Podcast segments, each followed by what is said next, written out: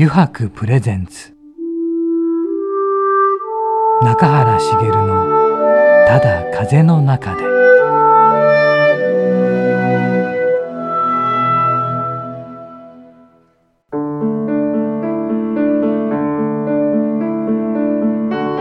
皆さんこんにちは。声優の中原茂です。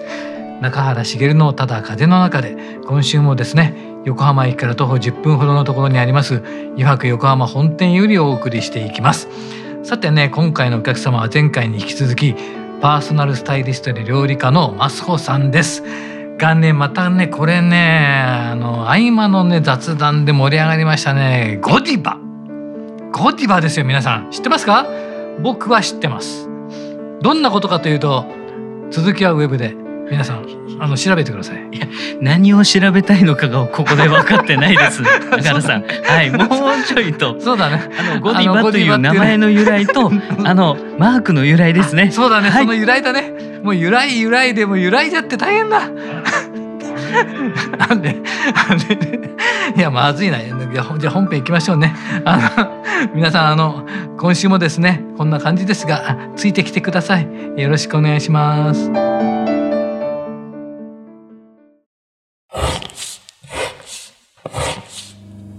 油白の革製品は日常品でありながら小さなアート作品である。日々の暮らしに彩りを。レザーブランド。油白。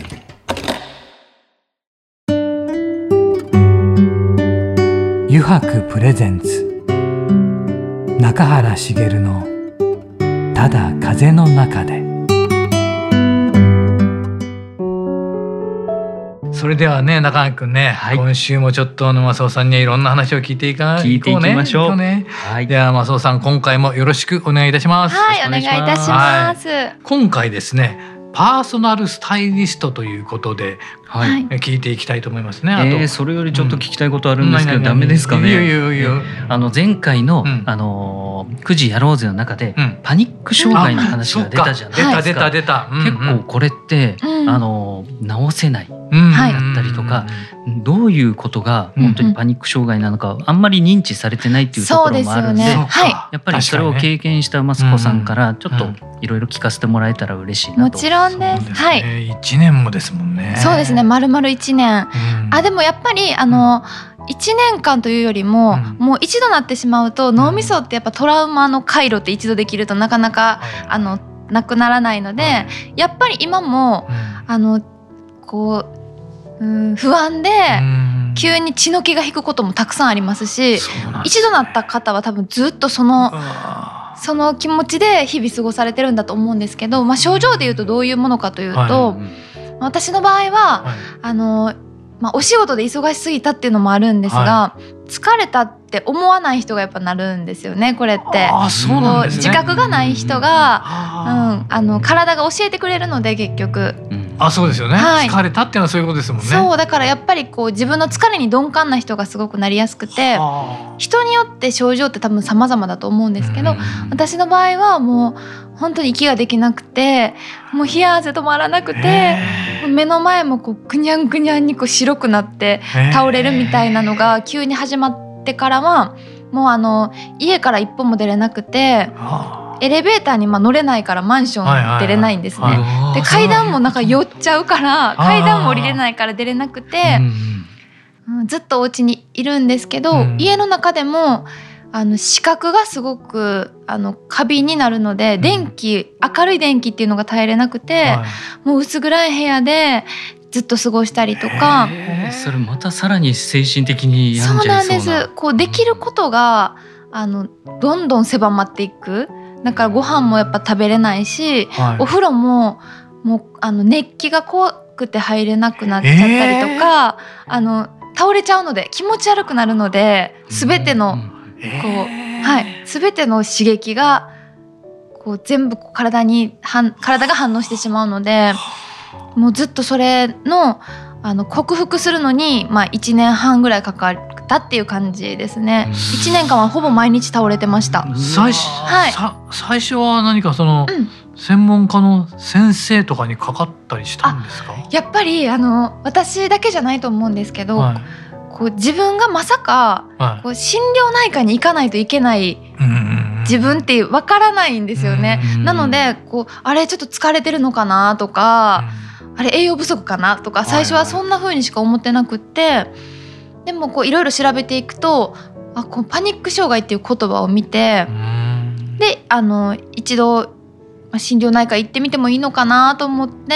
あーそういう症状が3ヶ月ぐらい続いてからようやく行ったらもう完全にパニック障害ですっていうふうに言われてそうです。なのでこうリラックスするようなお薬こうだから眠くなるお薬っていうのを処方されてでしばらくはそれを飲んでてうん。今は漢方に切り替わってるんですけどうん。もうそうやってこうちょっとずつこう心の緊張を解いてあげて成功事例を増やしていくっていう方法で治すしかないので成功事例。はい。ももうあの手術して治るとかそんな話じゃないので、はいはいはい。もう訓練ですね。毎日訓練。電車に乗る練習。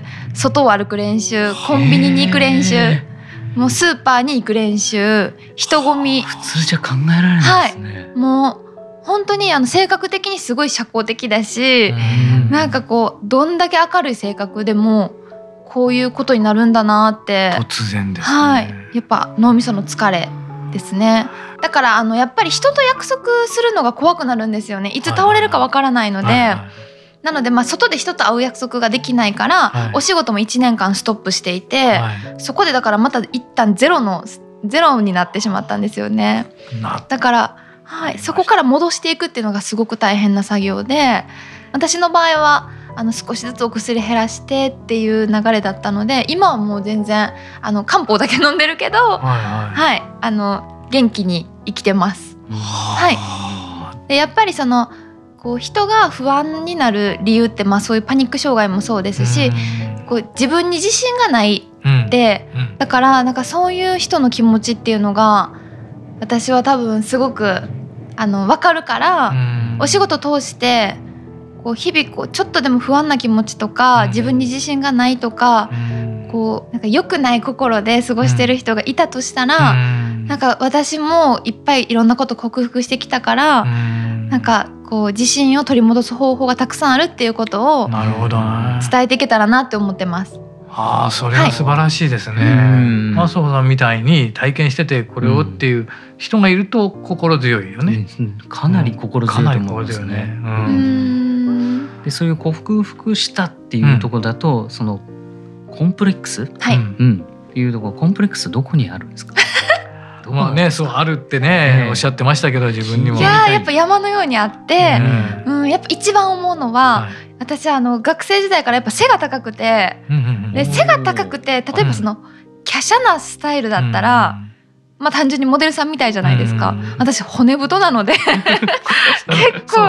がっしりしてるので、はい。なんかこう華奢で可愛い女の子にずっと憧れてて、うん。でもなんかこうやっぱり私お洋服は本当に昔から好きだったから、はいはいはいあんまり気にせずに着たいものはうん。もう我慢せずに着てたんですけど、うん。今思うとやっぱ似合ってない服もたくさんあって、ようやくこうその人にしかない魅力を引き出すファッションがあるなっていうふうに気づいたので、なるほどね。うん今はもうなんかその自分にしか着こなせない服を選ぶようにはしてるんですけど、うん。やっぱりそういうコンプレックスってみんな必ずあって、うん。でもなんかコンプレックスって表裏一体で、うん。うんなんかこう背が高くてじゃあ、うん骨太だから、うん。だから着れる服もやっぱりあるんですよね。なるほどね、だからあれですもんね。スタイリングのテーマっていうのは、隠すではなく生かす？っそうです。うん。はい。ていうところに来てるっていうのはそういうことなんでしょうね。はい、そうです。えあのコンプレックスってみんなこう自分が自分に対してえ思ってるところってその人の絶対に個性になるので、うん。それをこううんいくら自分で思って思うとしても、うん。人ってやっぱ難しいけど、うん。こう第三者にここがあなたの素敵なところだよっていう風にうん。言ってもらえたら人って多分自信になるし、うん。背中を押されると思うんですよね。確かにね。そういうことをこれからどんどんやっていきたくって、はいはいはいやっぱ強みになると人ってやっぱりあの自信を持つと全てが変わっていくじゃないですか。あのね。言動なんかこううん。ちょっとした一言とか人と接する時の表情とか結局その人生に直結していくって思うのではい。なのでそういうのをこうスタイリングしながらお洋服の話だけじゃなくってうん。そういうこううんこう人生を広げていけるようなうんうん手助けになるお話もたくさん盛り込んでいきたいなっていうふうには考えてまあーそれ素晴らしい、はななんでしょう。例えば自分のことでまあ自分のことでしか分からないわけですけど、す。うん。結局洋服が好きだって言って、店員さんと話をするって、うんで案外打ち解けてくると関係ない話するんですよね。結局なん脱かね。なんでかね、はい。なんかその話を聞いてもらいたいのか自分が分かんないけども、うん。全然違う話をしてそれが趣味の話であったりとか、うんうん。こんなことで悩んでるんだよねみたいな、うん。だからそういうやっぱりうん。きっと話がしたいんだろうなっていうこともあありますよね。そうですそう洋ね。服買いに行って話すんだけど本当はそれだけじゃなくてね、うん。だからそれがなんか忌憚なく言えればね、うんその人にとっても心が和らぐだろうしね。そうですね、ええ。だからやっぱりお洋服のお話だけしてても意味がなくて、うんなんかこうその人の悩みとか、うん。日々のお話うをん。こう聞くことで、うん。あじゃあこの人はこういう風になりたいんだっていう風にやっぱりあの聞き手もわかるから、うん。じゃあそれに向けてじゃあどういうものをまとったらこの人のそういうこう、うん、悩みとかも吹っ飛んでうん。こう全部プラスに好転していくのかなっていう風に考えられるから、うん。そう余談の方が実はすごく人って大事だなって思います。はいはい。はい。そうですよね。だって普段の生活の中でうん。自信を持つような言葉で背中を押されることってないですからね。ねえそうですよね。だからそれがきっと皆さん仕事をしてたりすると、うん怒られたりね、うん失敗しましたとかいろんなことがある中で、はい。褒められることもないので、うんうん。だからいいんですよそれでって言われることってないじゃないですか。そうですね。自分がこうなかね、はい。こんなんてこんなんでまずいななやっぱり良くないよなと思ってることを、うんうんいやいやいいじゃないですか。っうん、て言われるだけでだいぶ違いますもんね。そうですね。でなんか、ねまあそうやってこう言われてでこう自分に自信がを持てると、うんうんうんまあ人からそうやって背中を押されることがなくてももう自分自身でうん。毎日前向きに生きていくことってできるから、うん。なんかそういう風になってもらえたらいいなと思ってて。そうそういうねそういうふうそういうなことに気づかせてくれるっていうのはね。ねきっかけになったらいいなと思ってます。なるほど。はでこのパーソナルスタイリストですけど、はい、まだうん浅いわけですよね？そうなんです。去年ぐらいからでした。はい、去年の末からスタートしまして、実はい。は今年からあのし始める予定だったんですはいが、はいもうあのこうこれからやっていこうと思ってるっていう風にはい。SNS で発信してると、はい。あのどんどん依頼があの入ってきたのでではい。もうすでに年末ぐらいからかなりいろいろお仕事はさせてもらってて、はいははい。ただお料理のお仕事も、はい。うん、やっぱりあの食生活がやっぱ、はい。あの人の基盤っていうところははい。身に染みて感じてるところがあるので、はい。こう、うん、心と体ってやっぱ直結してるから、お洋服もまあもちろんなんですけど、はお料理食生活を整えることで、はい。あの前向きな心を持って日々過ごせるっていうことも料理のお仕事を通していろんな人に知っていただきたくてなので料理のお仕事もこれからどんどん引き続きやっていこうと思ってます。うんなるほど、はいじゃあもう並行してやっていくってことですね。そうです。はい。でもリンクしてるもんね。うんうん両うん方ともね。うんなのであの食とスタイリストを分けるんではなく、うんはい食かけることのもうスタイリストっていうようなうんそうですオリジナリティのある、はいもうスタイリストになるわけですね。はい、そうです。んそっか。であのパーソナルスタイリストでい今一番でも大事にしてることとかってあります？何か、まあ、ももちろんいろんな方がいるわけじゃないですか、はい。いろんな方がお願いしたいって言ってきて、はい、初めて対してはい。やるわけじゃないでうんうすか。んうん。うん。大事にしていること、はい。やっぱりあの自信を持ってもらうことですかね。やっぱりうん一番大事なことだと思うので、うん。私もそのまあパニック障害を経て、はい。まあちょっとこう種類は違うかもしれないんですけど、はい。人と会うのがすごく怖くなって自信がなくなるじゃないですか、やっぱり。あの大丈夫かなってはい。不安な気持ちで日々過ごしてたっていう時期があったからこそ、はい。なんかそれが全てにこう影響を及ぼすっていうこともすごくわかるし、うんなのでこう自信を持って日々生きてもらうっていうところをこう一番最後の目標にしていてあそこさえこうぶれなかったらーうん。あの方法は何でもいいのかなと思ってて、あなるほどね、はい。はいはいはいはい。そうか自信か。はい。それはでも最高ですね。うん。やっぱ自信持つにはそのコンプレックスをちそうです。ゃんとあの自分のものにするというか、そうですね、うんそれに気づいてほ気しい。づいて、はい、うん。それも個性だったり良さにね。うんうん。あそれを個強み。性たった一つで変わってくる。確かにね、はい。個性って捉えるのとだいぶ違いますよね。そうです。本当に考え方一つなので。うん。はい。それをそう気づかせられることができたらってことですよね、はいそうです、気づくとだって人間やっぱ強いですよね、うん、気づくってことがおし、他から言われて分かる分かっても半分ぐらいしか分かんなくて、うんうん。自分で気づくとやっぱり100%ですからね。そうですね、うん。はい。そうするとその自信の目がちょっとでも出てくるとねう、ん。うんだんだん育っていって、うん。だんだんだんだん背も伸びていってっていうね、感じですよね。はい。じゃあこれからはその食かけるスタイリストで、はい。パーソナルスタイリストなんですけどはい。どんな風なか形で進めていきたいと思います？あー。まだパーソナルスタイリストの方はねまだ始めて間もないでしょそうけども、すね。はい。この先というかねね。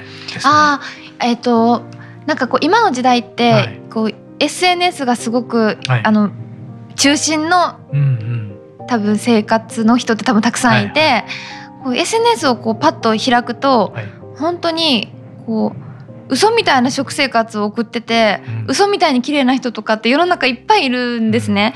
うん。でなんかそういうのを見て病んでしまうこう一般女性がすごく多くって、なるほど。そうこう自分と比較してしまって。はいはいはい。でもなんかこううーん私なんてっていう風な気持ちを育ててしまう、うん。あの一つのコンテンツだなっていう風に私は思うから、なんかそうではなくて食生活もそのパーソナルでその人の日々の生活をスタイリングの時にお話を聞いてうん日々の生活を聞いた上で、うん、こう食生活で私がアドバイスできること、うん。そのこう美容美容を意識したお料理をいろいろこうアドバイスしながらその方のこうなりたいものっていうのを聞き出してでこうイメージ通りのファッションをコーディネートしてあげてっていう風なこうミックスしたような、うん。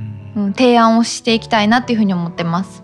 なるほど。うんなるほど。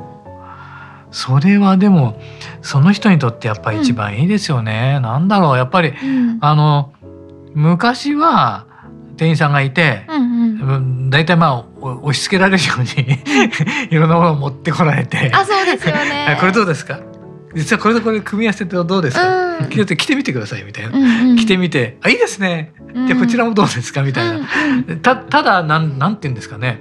もう機械人形のように。まあこうーあのご自身で好きなお店が決まってたらそれでいいと思うんですよ。ですね。でもやっぱりこう自分に似合ううん。ブランドが何かもわからない、うんだから多分そっからだと思うんですうね。んなるほどね、なのでまあ店員さんのお仕事すごいなとは思うんですけどうん。もそこに行くまでがうん。どこを選べばいいかわからないっていうところのアテンドが必要だと私は思うので確かに、はい。そうだブランドさえわからないですからね。そうやっぱりその方に似合う、うん。ね、そのメーカーブランドってたくさんあるから、うん。そこからかなと思ってます。なるほさせどてもらわないといけないそれは嬉しいね。ううん。かなり嬉しいですねかなりと。うんそうですか。じゃあ、まあ、そのようにしてはい、パーソナルスタイリストとしてのお仕事とあとやっぱり料理家としてのね、はい。お仕事を絡めてはい、そうです。ですね。この先してみたいこととかってあります？ああ、えっとね、ゆはくさんとのコラボです。おおおおよ来ました。来た。最後に来た、最後に来た。お、はい出たよ誘白とのコラボ。ぜひよろしくお願いしまどんなす形でなるかね。本当ですよね。どんな形でこねんな素晴らしいね、うん。ものがたくさんあるので。食とスタイリストとと誘白の革うん。レザー、はい面白いですね。面白いね。どんなになってくる楽しみだね。楽しみすです。うん。ぜひおあ。あ願いします。あそれが実現した暁にはね、皆さんに来ていただいて見ていただきたいねだけどはい、ね、スタイリングのね、一はい。つのスタイリン。グの今日一つの形ですよね。はい、あ、ありがとうございました。今回も時間となってしまいましたが、2回にわたってね、はいマスオさんにはたくさん話をしていただきました。ありがとうございます。ありがとうございますそしてですね、もう一個あの、はいまあ、前回もありましたが、9時やろうぜというコーナーがありましてね。あれをまたちょっとや、やりたいと思うんですが、いかがでしょうか？よろもしいですか？ちろん。ですはいじゃ続けて9時やろうぜのコーナーよろしくお願いいたします。はいしますお願いします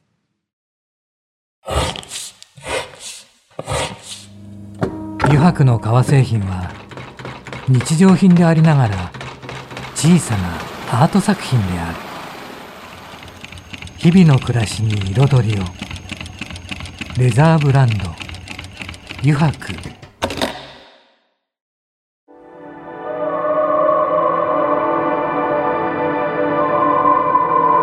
油白プレゼンツ。中原茂の「ただ風の中で」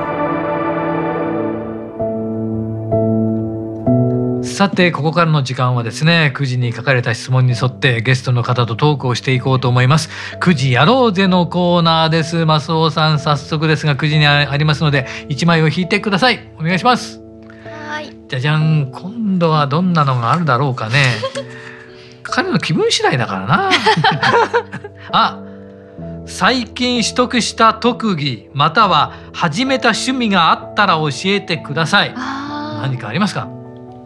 最近ではないかもしれないんですけど、あの私趣味でずっと茶道をしてましてでその理由がやっぱり最初って横島で、はい。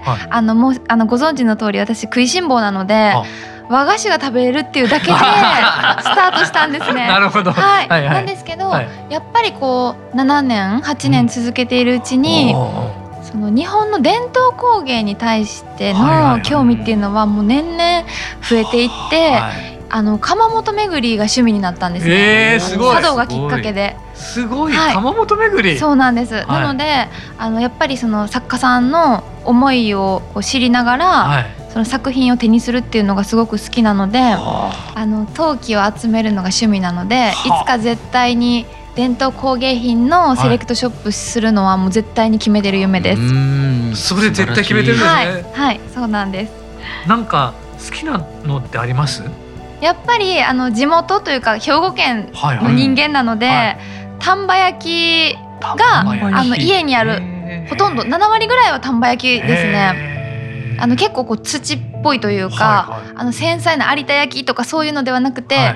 こうなんかごてっとした厚みのあるはい。強い感じの武骨な感じのものに繊細なお料理を乗せるのが好きで、はいはいはい、やっぱりあのお料理って器もすごく大事なので、はいはい。うん好きだよ。はいいいですね。自分も茶道を今年から始めようと思ってるので、はい。ね実はそのための茶碗も昨日購入してしまったという。すごい、さすが。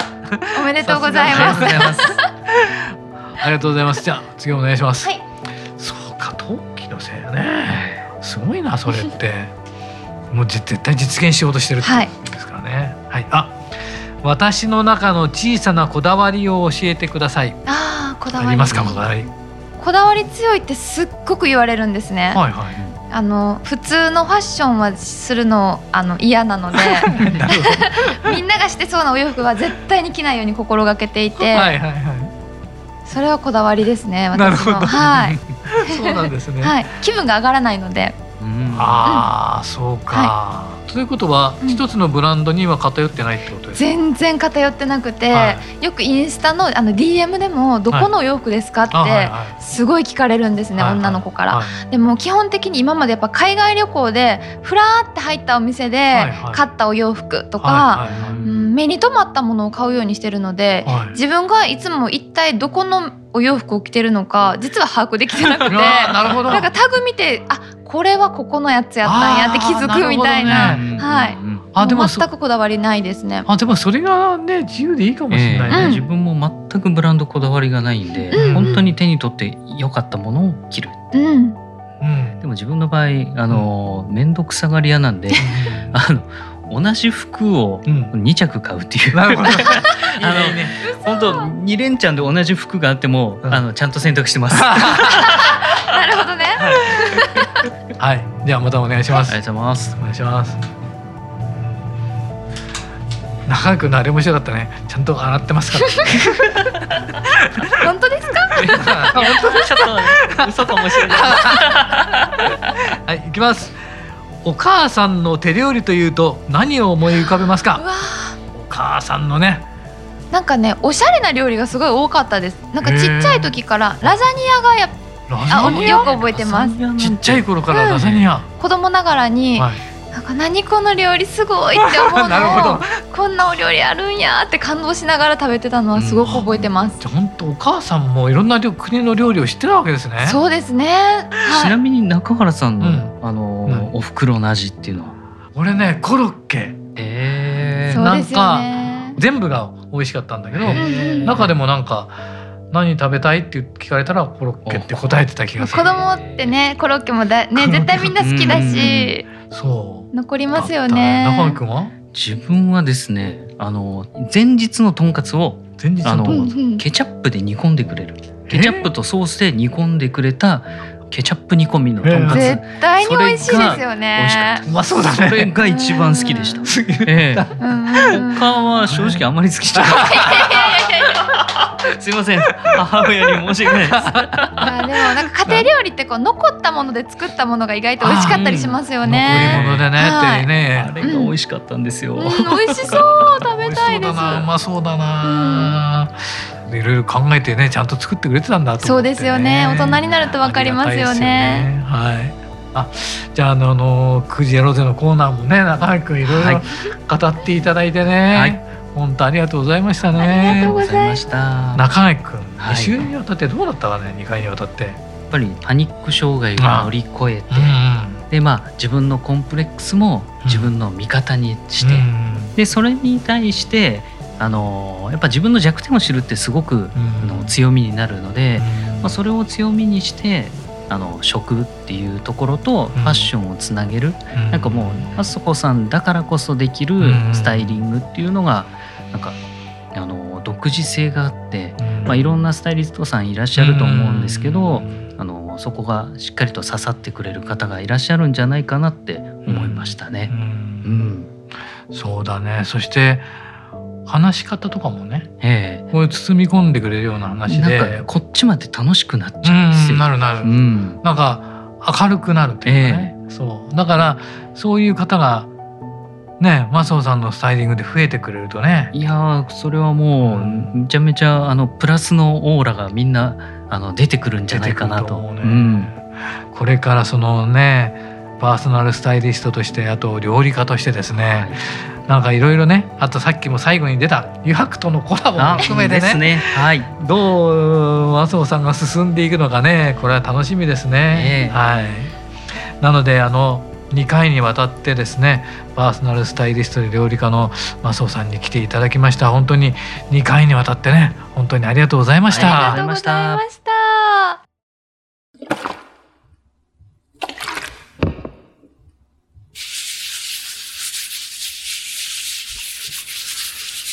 油白独自の手染めのグラデーションは川に新たな命を吹き込む色とりどりの空の情景。青く深い海。誰もが感動するあの一瞬を閉じ込める。レザーブランド。油白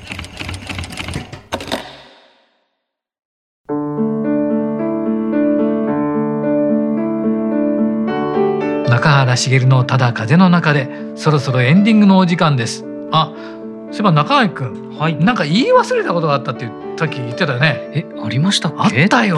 大事なことが大事なことだって言ってたよ、はい、そうなんですよ。実ははですね、うん。あのマスコさんのこの用紙を生かさせていただいて、あとまあスタイリングとかも生かして、うん、うちの商品撮影を手伝っていただいたんです。本当に、はい、商品撮影、はい、昨日一日あの、うん撮影させてもらって、マジで？ええ、まあそれが商品のページに載るのか、うん。もしくはカレンダーの一枚になるのかとか、えそうだよね、はい。カレンダーもあるもんね。えで自分の撮影ってあんまり顔を映さないような、あのぼかすような感じが好きなんで、まあ、そこもあの OK してもらったんで、ぜひっていう形でオファーさせてもらってます。じゃあそれも、これからちょっとずつ発表されていくわけだね。はい、誰だこの女の子はと思ったらマツコさん。なるほど。チェックしてみてください。それは楽しみですね。皆さんもぜひ楽しみにお待ちください、えー、それではですねまた来週この時間にお会いしましょう。中原茂のただ風の中で。